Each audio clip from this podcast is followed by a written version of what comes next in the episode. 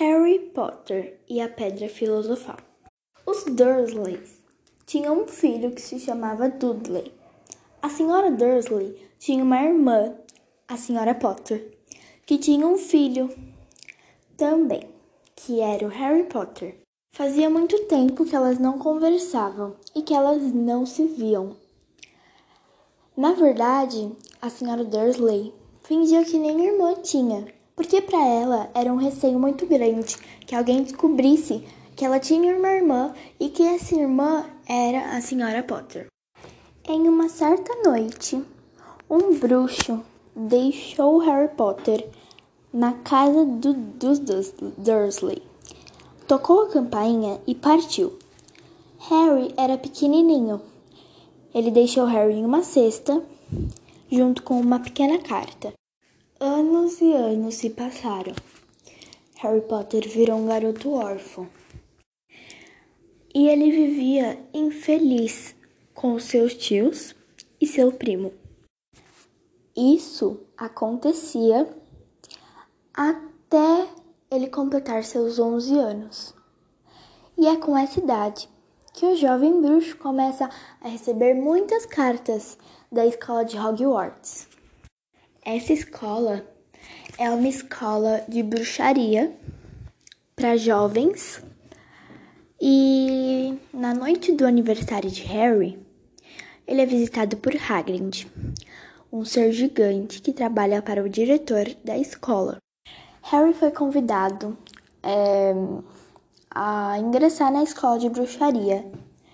Só que antes, a verdade é revelada para ele. Harry fica sabendo nesse grande momento que seus pais foram mortos pelo bruxo terrível Lord Voldemort, Lorde das Trevas e assassino dos pais de Harry. E também ele fica sabendo que a sua cicatriz na testa era marca de tentativa de assassinato que Harry sofrera. No seu primeiro dia da escola, ele é apresentado a Rony, Ronald e Hermione, seus futuros melhores amigos. Harry é apresentado ao mundo dos bruxos e ele descobre que é muito famoso por ter sobrevivido ao ataque do Lord Voldemort.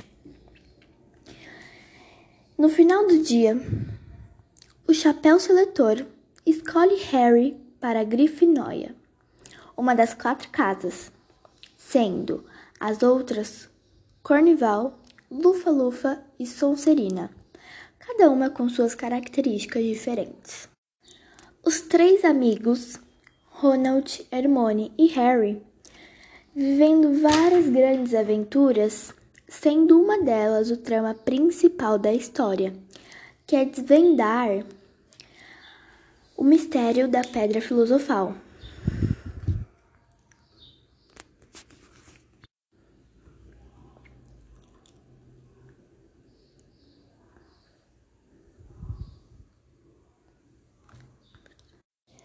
Segundo a lenda, é, a pedra tem o poder da imortalidade e está guardada na escola de bruxaria. Desconfiado de um professor o professor Snape. Tentando roubar a pedra, eles decidem mesmos guardarem a pedra. Ao chegarem ao local onde a pedra filosofal está escondida, Harry tem uma surpresa. Ele se reencontra com Lord Voldemort, o qual tomou posse do seu corpo de outro professor. Porém, Voldemort falha sua missão e foge de Harry. Voldemort passa a pedra filosofal para o diretor da escola destruí-la.